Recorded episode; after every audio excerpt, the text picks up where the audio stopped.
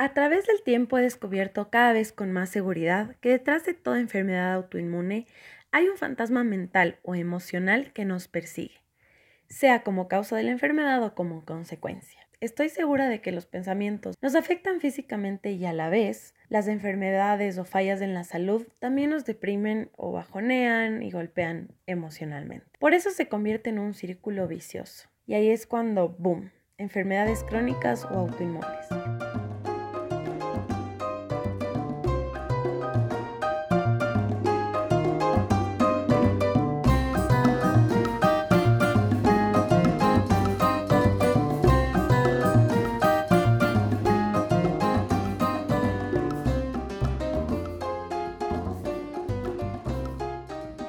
Hola, mi nombre es Paula Ordóñez y soy tu host. También soy mentora autoinmune y te cuento que me puedes seguir en todas las redes sociales. En Instagram estoy como Paula Ordóñez M y bueno, te doy una bienvenida a este que es tu espacio para conocer más sobre tu condición o enfermedad. Aquí encontrarás todo el apoyo que necesites. Y bueno, hoy estamos con una invitada mega de lujo porque es psicóloga clínica, tiene una experiencia amplia en todo lo que es psicoanálisis y bueno, ella ya se va a presentar. Pero así como introducción te cuento que su nombre es Rosario Egas y el motivo por el que está hoy con nosotros es porque no podemos dejar de ponerle atención a la relación que hay entre la mente y el cuerpo. En mi caso personal he notado que cuando menos creo en mí y en mi potencial o cuando estoy así como peleada conmigo misma, más ataca la autoinmunidad estoy casi segura de que puede ser tu caso. Así que escuchemos lo que nos dirá hoy Ro, que seguro es contenido de altísimo valor. Hola Ro, ¿cómo estás? Hola Pau, muchísimas gracias la invitación, muchas gracias por recibirme en tu espacio. Eh, un gusto poder compartir un tema tan interesante y aportar con conocimientos, con experiencias para que todos tus oyentes nos escuchen en este lindo conversatorio. Gracias Ro, sí, definitivamente es una conversación que va a estar cargadísima de conocimientos para quienes no hayan ido a terapia todavía y nos estén escuchando, les recomiendo estar muy pilas y oídos abiertos eh, porque estos son como 10 sesiones de terapia en una, creo. Ro ha sido súper generosa con sus conocimientos y todo lo que ha estudiado, así que recomiendo escuchar palabra por palabra y si es necesario anotar o darle replay a este episodio. Empecemos, Ro, por tu presentación. Cuéntanos a qué te dedicas y dónde te podemos encontrar. Bueno, mi nombre es Rosario Egas, soy psicóloga, logoterapeuta. Yo trabajo con lo que es la psicoterapia emocional profunda, el sentido de vida y el análisis existencial. Me pueden encontrar en Facebook, en Instagram, en LinkedIn, en Twitter, bueno, en las redes sociales que tenemos, eh, o escribirme a rosarioegasiturralde.outlook.com y el teléfono de contacto 0992 399 104. Chévere, bueno, pero empecemos por lo central que es si verdaderamente las emociones y los pensamientos pueden llegar a enfermarnos a nivel físico. Les cuento que yo durante muchísimo tiempo tuve un fantasma debajo de la cama y era justamente el tema del estrés. Porque cada vez que iba donde un doctor, o sea, yo creo que la gran, gran, gran mayoría de doctores a los que fui me dijeron casi que ya nada, o sea, no hay nada que hacer, esto es por estrés y casi que fregada tú. Y además todo el mundo me decía lo mismo, o sea, como gente que me encontraba en la calle, amigos por ahí, me decían, yo creo que lo tuyo es estrés porque una vez a mi papi que se estresó, se le cayó el pelo, o a mi tío que no sé qué. Entonces, claro, como que había este tema de, eh, de las opiniones de la gente siempre opinando de que era estrés. Y yo más me estresaba cuando escuchaba esto porque yo ya estaba haciendo como todo el esfuerzo por relajarme y por estar tranquila y por no estresarme. Entonces, durante muchísimo tiempo después, yo intenté negar que esto era por estrés. O sea, yo decía ya nada, mi cuerpo es así y esto no tiene nada que ver con mis emociones ni con nada. Pero cuéntanos, Ro, desde tu perspectiva profesional, si verdaderamente es como tan importante la parte emocional en nuestra salud física.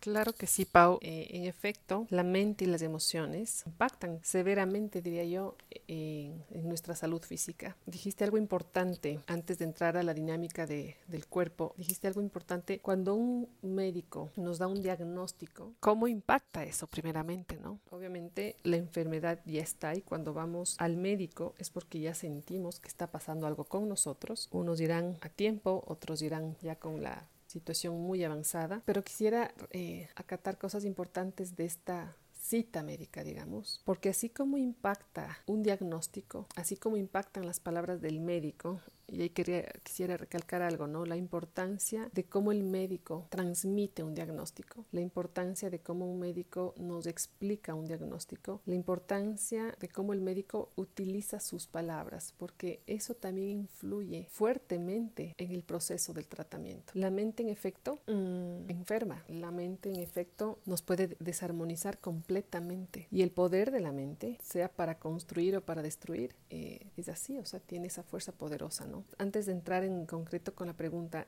cuando uno recibe un diagnóstico y dependiendo el tipo de enfermedad o el tipo de complicación, pensemos que eso causa un impacto porque es eh, enfrentarnos a una nueva realidad, enfrentarnos a un cambio de vida, enfrentarnos a un cambio de expectativas, de prioridades, incluso en ciertas personas de calidad de vida también, un giro completo en su dinámica de vida. Y hagámonos la idea que esto es como un duelo, porque pierdes algo importante que es un aspecto de tu salud. Digo un aspecto porque no es que pierdes todo, sino una condición de tu vida, pero indudablemente impacta completamente en toda mi existencia. Y obviamente ahí es cuando debemos poner, y diría yo, algo importante que es la atención a la parte emocional para poder sobrellevar una nueva realidad y la importancia de sostenernos con recursos y herramientas que nos ayuden a manejar de la mejor forma posible este nuevo cambio de vida. Porque como digo, ¿no? Se enferma una parte del cuerpo, pero no se enferma toda la persona. Cambia una parte de la vida del ser humano, pero no cambia todo. O sea, no sobredimensionar esa situación, porque también hay otras cosas interesantes que la vida nos enseña a mirar. Y creo que ahí donde marca la diferencia un diagnóstico, ¿no? El poder resignificar mi vida. Entonces entendamos que lo que la persona va, con,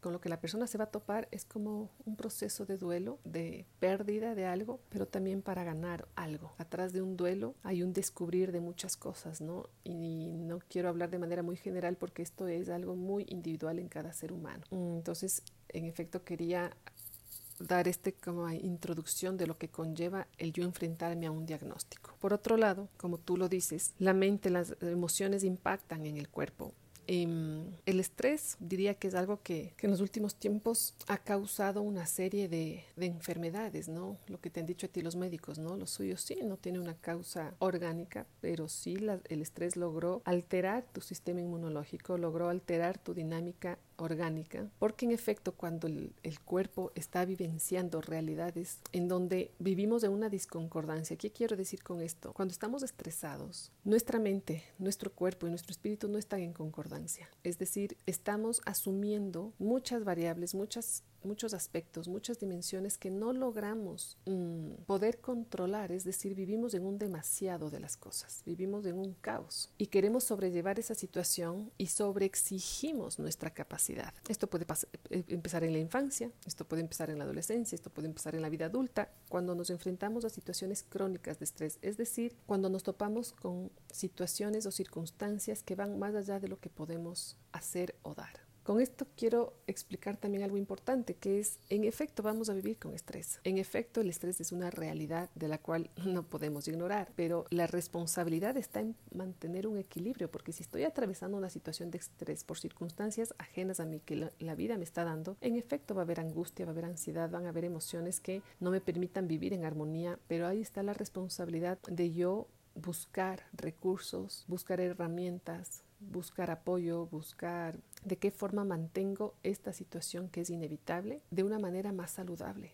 para ir equilibrando las emociones, canalizando las emociones y no permitir que esas emociones me enfermen. La mente es poderosa y las emociones enferman porque lógicamente partamos de algo, ¿no? Estamos conectados. Somos seres de mente, de cuerpo y de espíritu. Y la importancia, yo pensaría que el el reto del ser humano está en saber vivir en coherencia. Y muchas veces nuestra mente va por un lado, nuestras expectativas van por un lado, nuestra realidad va por otro lado y hay, una, y hay una confrontación gigante en eso, ¿no? Expectativas versus realidad. Y muchas veces no pongo en armonía y no vivo en concordancia. Y, mm, y al hablar de que las emociones empiezan a alterar mi vida, es porque lógicamente pensemos que lo que sentimos, lo que pasa por nuestra cabeza, internamente nos puede intoxicar. Pensemos que las emociones también son energía ¿no? en el cuerpo. Y si yo no las canalizo, esa energía lo que va a hacer es somatizar, es decir, la psicosomática que consiste, ¿no? En que mis emociones empiezan a verse en el cuerpo. Lo que primero se enferma, digamos, o lo que primero se altera va a ser el sistema inmunológico y el sistema inmunológico es la base que regula nuestro organismo. El sistema inmunológico lo que va a hacer es que se alteren completamente nuestras defensas y todo el metabolismo, digamos, toda esta armonía física orgánica se va a empezar a alterar. Y hay órganos que serán más vulnerables que otros y eso ya tiene que ver con, una, con muchas, muchas cosas genéticas físicas ¿no? del ser humano. Y a cada una y a cada persona le va a impactar esto de manera distinta en el cuerpo. Entonces obviamente hay emociones que sí tienen la capacidad de enfermar por la intensidad con la que vienen a nuestra mente. Como decía anteriormente no el estar en circunstancias extremas o en, en circunstancias límites en problemas en conflictos tengo que, que aprender a reconocer hasta dónde puedo manejar yo la situación y cuando ya veo que las cosas van más allá del límite poder eh, saber poner un pare, ¿no? Y como digo, y de la mano el acompañamiento para poder entenderme en esa realidad. Yo soy una persona que recomienda mucho que los seres humanos necesitan tener recursos y herramientas para mantener una vida física saludable, una vida psíquica saludable y una vida espiritual saludable. Entonces pensemos que cuando estas tres dimensiones no viven en concordancia, se desarmonizan y llegamos a puntos extremos de enfermar. Totalmente de acuerdo. Y en cuanto a esto, todo lo que has mencionado, em, quiero, quisiera resaltar como estas partes importantes, hay cosas específicas que, que me llamaron mucho la atención de todo lo que dijiste. Y en cuanto a los diagnósticos que nos da un doctor, Ro, tienes muchísima razón, porque, bueno, aquí si nos, están, si nos está escuchando algún doctor, quisiera que sepan que así como hay doctores profundamente admirables y humanos, hay unos que no son tan así, o sea, tal vez como que ya se acostumbraron a su profesión, tal vez ya están como cansados, la verdad es que no sé cuál es el motivo, pero yo con mucha pena lo digo y esperando que no me caigan mis amigos doctores encima. De los 20 a 25 doctores que he visto yo a lo largo de este proceso, porque han sido dermatólogos, endocrinólogos, homeópatas, alternativos, alergólogos, o sea, he visto verdaderamente una cantidad impresionante de doctores, puedo decir que el 75% han sido estos doctores que te reciben como súper serios, con cara de enojo y con cara de aquí mando yo. Nadie me pregunte mucho y me escuchan y se acabó. yo soy la autoridad máxima y punto.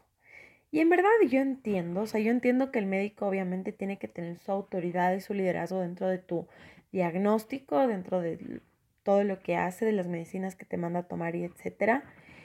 Pero creo que es importante recordarles a los médicos que no pueden olvidar que quien tienen al frente probablemente ha pasado noches llorando del miedo antes de ir donde ustedes. Probablemente tiene puestas todas sus esperanzas en sus manos.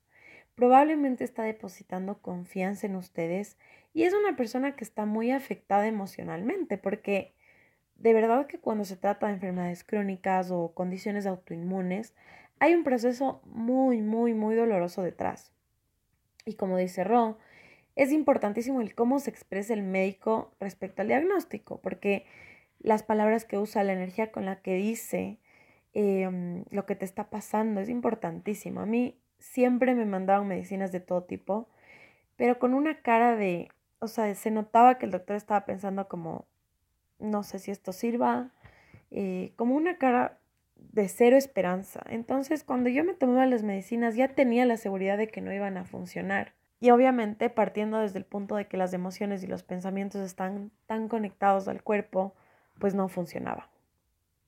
Entonces, creo que sí es súper importante tener en cuenta esto.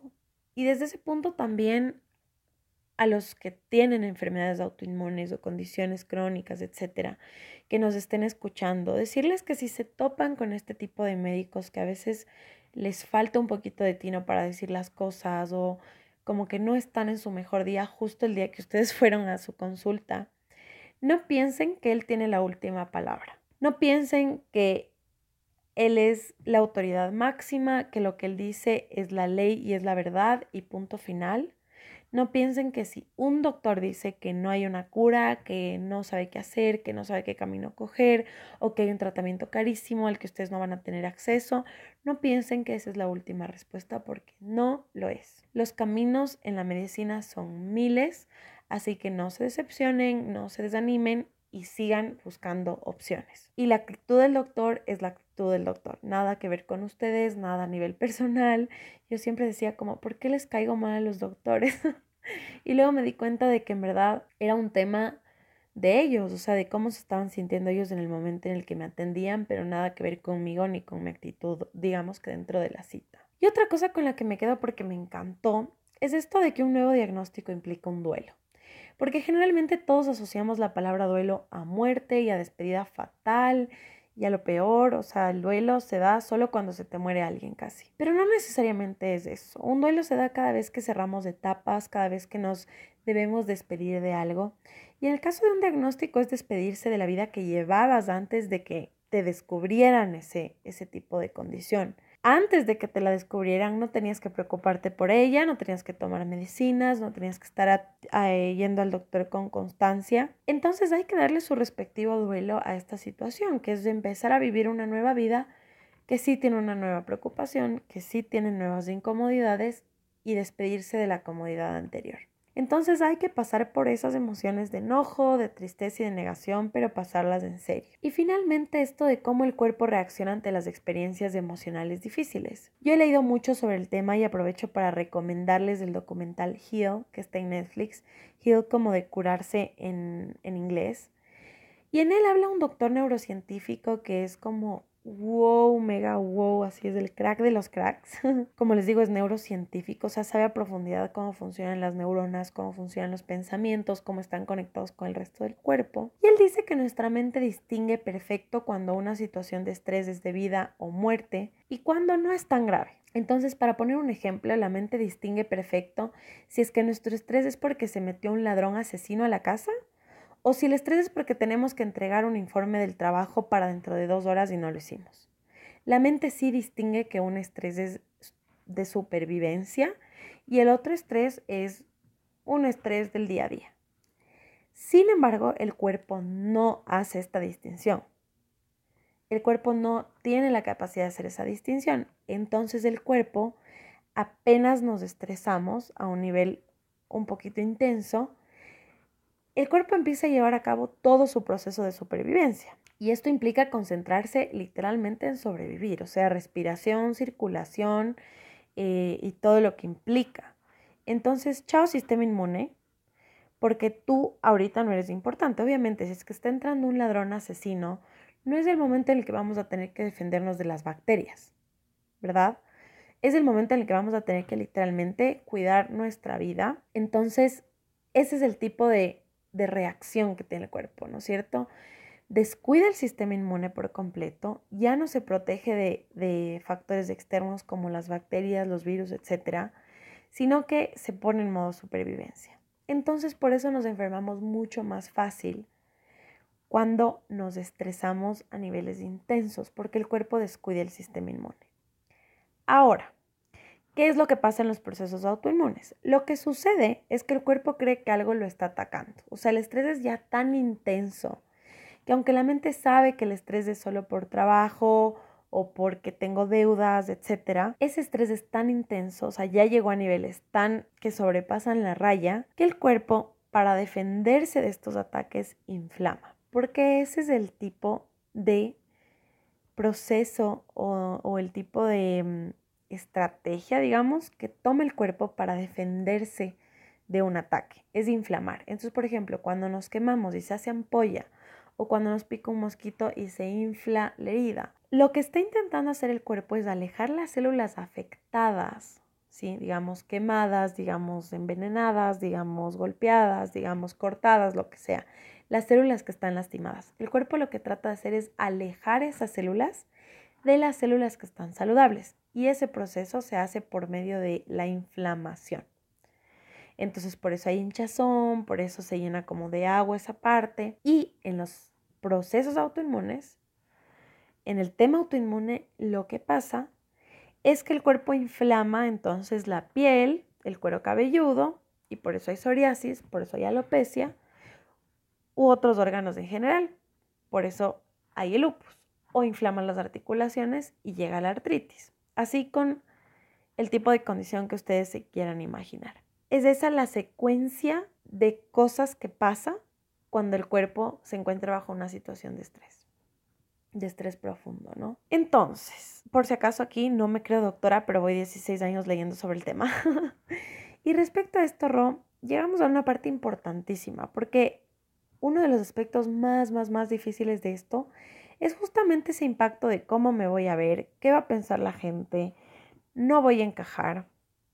Porque vivimos en una sociedad muy superficial, o sea, la verdad es que es muy superficial y lo digo yo que vivo esto prácticamente día a día. Entonces, cuéntanos tú, Ro, ¿cómo crees que podemos manejarlo e intentar vivir con eso?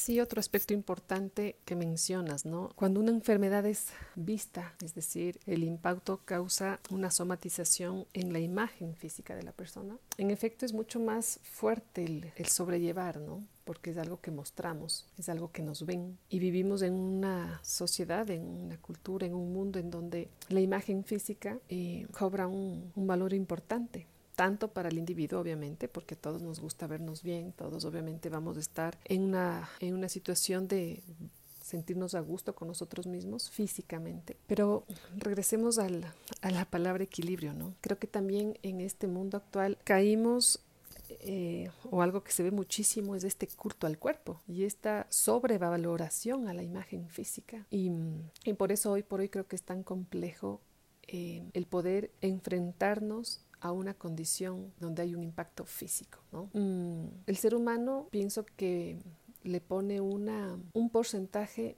extremadamente alto a su, a su autoaceptación desde afuera hacia adentro. Es decir, le vemos más importante el cómo nos vemos que el cómo nos sentimos. El, cómo nos tiene que ver el otro que el cómo me veo a mí misma. Y, y por eso el momento en que tenemos que enfrentarnos a esta condición física que tú me dices, como puede ser una alopecia o un vitiligo o cualquier condición en donde se me vea físicamente, va a ser muy, un proceso muy fuerte en, el, en la autoaceptación y también en la aceptación del otro, porque ya digo, no vivimos en un mundo materializado completamente y la idea es em, que cada persona que lo esté viviendo y, y lo esté y, le toque asumir, pensaría que es una oportunidad maravillosa de resignificarse y autoaceptarse desde una, desde una parte de su vida mucho más profunda y mucho más enriquecedora. Y ahí que sí creo que es fundamental em, bajarle la importancia y el poder que le doy al otro y realmente verme a mí mismo y ponerme en prioridad. O sea, es decir, para que haya una verdadera autoaceptación, para que haya un, un verdadero saber verse, necesito quitarle esta dosis de poder y de importancia que le doy a mi entorno. Y también cuestionarme, ¿no? ¿En base a qué o en base a, o sea, qué sentido están teniendo mis vínculos, mis relaciones sociales, en qué mundo me estoy moviendo, me estoy construyendo en esos entornos. O sea, son muchas cosas que yo creo que se dan como oportunidad de cuestionamiento y de análisis, ¿no? Y el ser humano es único, es irrepetible, es irreemplazable. Y pensaría que eh, tenemos que valorarnos desde, esa, desde, esa, desde ese aspecto tan contundente, ¿no? O sea, ¿en base a qué me valoro? ¿En base a qué le doy importancia a mi existencia? ¿Cuál es mi verdadero sentido? Y, y romper esquemas es doloroso. O sea, enfrentarme a estas cosas puede sonar muy romántico, puede sonar muy bonito, pero es muy doloroso, porque el cambiar el chip de pensamiento, el romper esquemas, es toparme con sufrimiento y dolor. Y las personas no queremos ver sufrimiento y dolor, las personas no quieren ver ese lado de la vida. Es más, el ser humano cree que el punto está en evitar el dolor y el sufrimiento, cuando es algo inevitable. Entonces, si no queremos ver dolor y sufrimiento, te diría que esa es otra causa de estrés crónico, o sea, cuando me resisto a ver lo inevitable. Y eso conlleva, como digo anteriormente, romper con muchos paradigmas y muchos esquemas de vida para volver a un lado auténtico, saber trascender, saber encontrarle un verdadero sentido a mi existencia, saber resignificar todo en mi vida. Entonces, la vergüenza y los tabús, porque es maravilloso y satisfactorio encontrarse con el lado auténtico del ser humano. Es maravilloso cuando siento una verdadera libertad interior.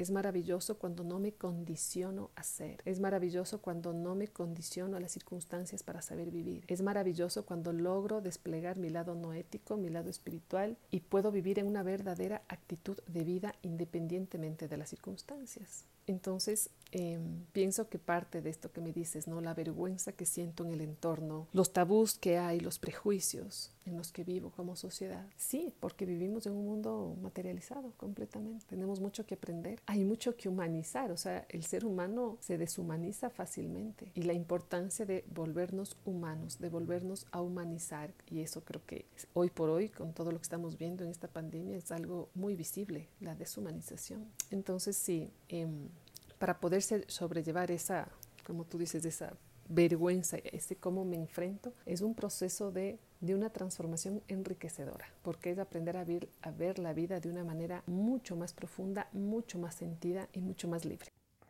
Qué bestia, me encantó esto que dijiste de que el ser humano actualmente se está aceptando desde afuera hacia adentro y no al revés, porque es tan real. No sé si es que nos olvidamos o si es que la humanidad nunca lo ha tenido en cuenta, pero es imposible, repito, imposible amarse y aceptarse como uno es, empezando por afuera para luego ir hacia adentro. Es decir, ¿qué piensa la gente de mí para yo amarme? Buscando validación afuera para yo amarme es el camino directo a ser infeliz y a no amarte. ¿Ya? Porque para el mundo jamás vamos a ser suficientes hasta que nosotros mismos nos sepamos suficientes. Y eso es algo que va desde lo que uno proyecta hasta lo que uno logra. Es decir, si es que tú tienes una excelente relación contigo mismo, eso se va a notar a leguas y a kilómetros y va a ser súper atractivo. Pero además vas a meterle disciplina, constancia y fuerza para alcanzar metas y sueños que van a hacer que el mundo te admire.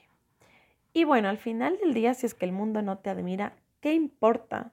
Si es que tú estás completamente feliz y completamente lleno o llena por dentro. Todo empieza por nosotros y por lo que tenemos adentro. Amé esa parte. Y otra cosa que dices es esto de quitarle eh, atención al cómo me veo y enfocarme en cómo me siento y si soy verdaderamente feliz. Yo soy comunicadora corporativa y sé que la imagen que proyectas es clave para venderte tú como persona y para vender productos o servicios. Pero esa imagen nace de un sentirse bien con uno mismo. No importa si te lanzas una sábana encima o te rapas la cabeza y te ves súper diferente y no cumples con, entre comillas, los estándares de belleza, porque como dije en el anterior episodio, donde no te acepten como te ves, no es, ahí no es, en ese lugar no vas a ser feliz y punto. Y hay un lugar en el que sí te van a aceptar tal y como eres, y ahí está tu tribu y ahí está tu lugar, y ahí es en donde vas a encontrar verdaderamente plenitud. Y finalmente lo que me encantó también es esta idea de vernos desde lo que nos hace únicos. Entonces aquí no solo para las personas que tienen una diferencia estética por sus condiciones, sino para todas, todas las personas que nos escuchen. Tu dolor, tus enfermedades, las medicinas, las citas médicas, el miedo, eso no te define. Repito, no te define. Sí forma parte súper importante de tu vida, pero insisto, no te define, porque eso no determina si es que vas a alcanzar tus sueños, si es que vas a cumplir tu propósito en el mundo y si es que vas a ser plenamente feliz. Tú no eres tu enfermedad, tú no eres tu tristeza, tú no eres tu miedo. Tú sí eres lo que te hace única, tú eres tu autenticidad, eres lo que llevas en el alma y en el corazón. Concéntrate en eso, enfócate en eso y no en el cómo te ves y si cumples con el estándar de pelo, cara, piel y cuerpo perfecto sino en si le estás dando al mundo lo que necesita de ti, porque solo tú puedes cumplir esa misión que te entregaron. Y respecto a eso, aquí Ro entramos en otro tema que es justamente el tema de la calidad de vida, del bienestar, de mimarse y de consentirse. Porque yo siempre he pensado que no es un pensamiento en el que profundizamos mucho, pero que es clave, porque siempre que amamos a alguien, le mimamos. Sea pareja, sean nuestros papás, sea una amiga, quien sea les damos regalos, nos hace felices que se relajen, etc. Pero con nosotros mismos no solemos hacer eso. Pensamos que no nos lo merecemos o no sé qué es lo que pensamos. Pero ¿qué nos puedes decir sobre esto? Porque en mi última cita médica la dermatóloga me dijo tal cual que estas enfermedades son multifactoriales, es decir, todo ayuda, desde disfrutar mucho una taza de café hasta dormir bien o darse un masaje de vez en cuando. ¿Qué opinas tú, Ro? Respecto, respecto a este tema del autocuidado y la calidad de vida.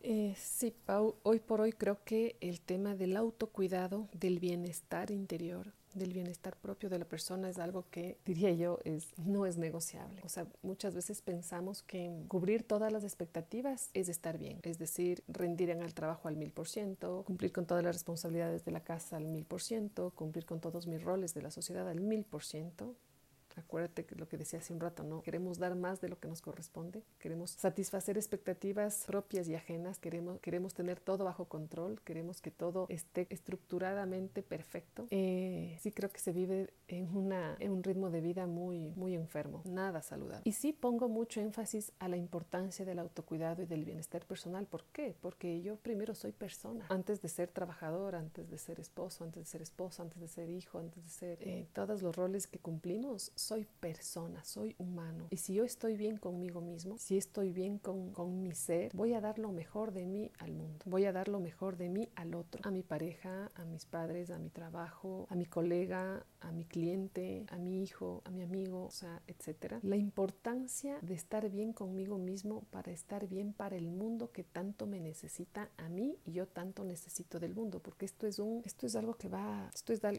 o sea, el, el dar y el recibir y el estar para el otro conlleva a cómo estoy yo, construyo o destruyo, sano o enfermo. Y sano o enfermo no solo es, ojo, no, no solo es tener salud física, sino tener salud psicológica y salud espiritual. O sea, ¿qué es realmente estar enfermo? Yo creería que hay que hacerse esa pregunta, ¿no? Muchas veces pensamos que el estar sano es porque no tenemos ninguna condición física alterada, pero ¿qué es verdaderamente estar enfermo? Y creo que eso tiene que ver con la parte de la humanización.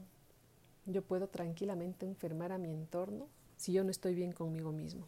Yo tranquilamente puedo destruir al entorno si no estoy bien conmigo mismo y creo que eso estamos viendo a nivel mundial. Y claro, no tenemos que partir de nuestros entornos más inmediatos. Y creo que un termómetro importante es cómo estoy yo conmigo mismo. Verme en relación al otro y verle al otro en relación a mí. Y el bienestar en el autocuidado conlleva eso, la responsabilidad que tenemos los seres humanos, cada ser humano, de estar en armonía. Y eso, repito, incluye el integrar estas tres dimensiones física, psíquica y espiritual. Aprender a vivir en coherencia, en concordancia, en armonización. Y creo que, como digo, es una responsabilidad no negociable. Es decir, los seres humanos necesitan verse primero a sí mismos antes de ver al otro. Partamos de nosotros los cambios que, que queremos que hayan en el mundo. Tenemos que partir de nosotros porque también somos un micro universo. Y este micro universo que somos los seres humanos funciona de la misma manera que el macro universo. Entonces, así como hay la capacidad de construir, hay la capacidad capacidad de destruir. Entonces el bienestar y el autocuidado conlleva a yo armonizarme primero para dar armonía al mundo,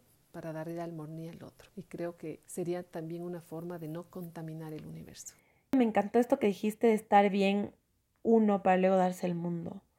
Porque es súper cierto. Generalmente nos ponemos una etiqueta de soy estudiante, soy trabajadora, soy mamá, etc. Y nos olvidamos de que no vamos a cumplir ninguno de esos roles de la manera que quisiéramos si es que no estamos bien por dentro primero.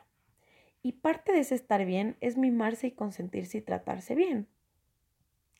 Y esto que dices de contaminar el mundo de verdad es wow. O sea, he visto mucha gente durante esta pandemia quejarse y quejarse de lo que está pasando y creo que, a ver, no me malinterpreten, está muy bien expresar lo que uno siente respecto a una crisis como esta. O sea, tenemos que desahogarnos, tenemos que expresar tristeza, miedo, todo.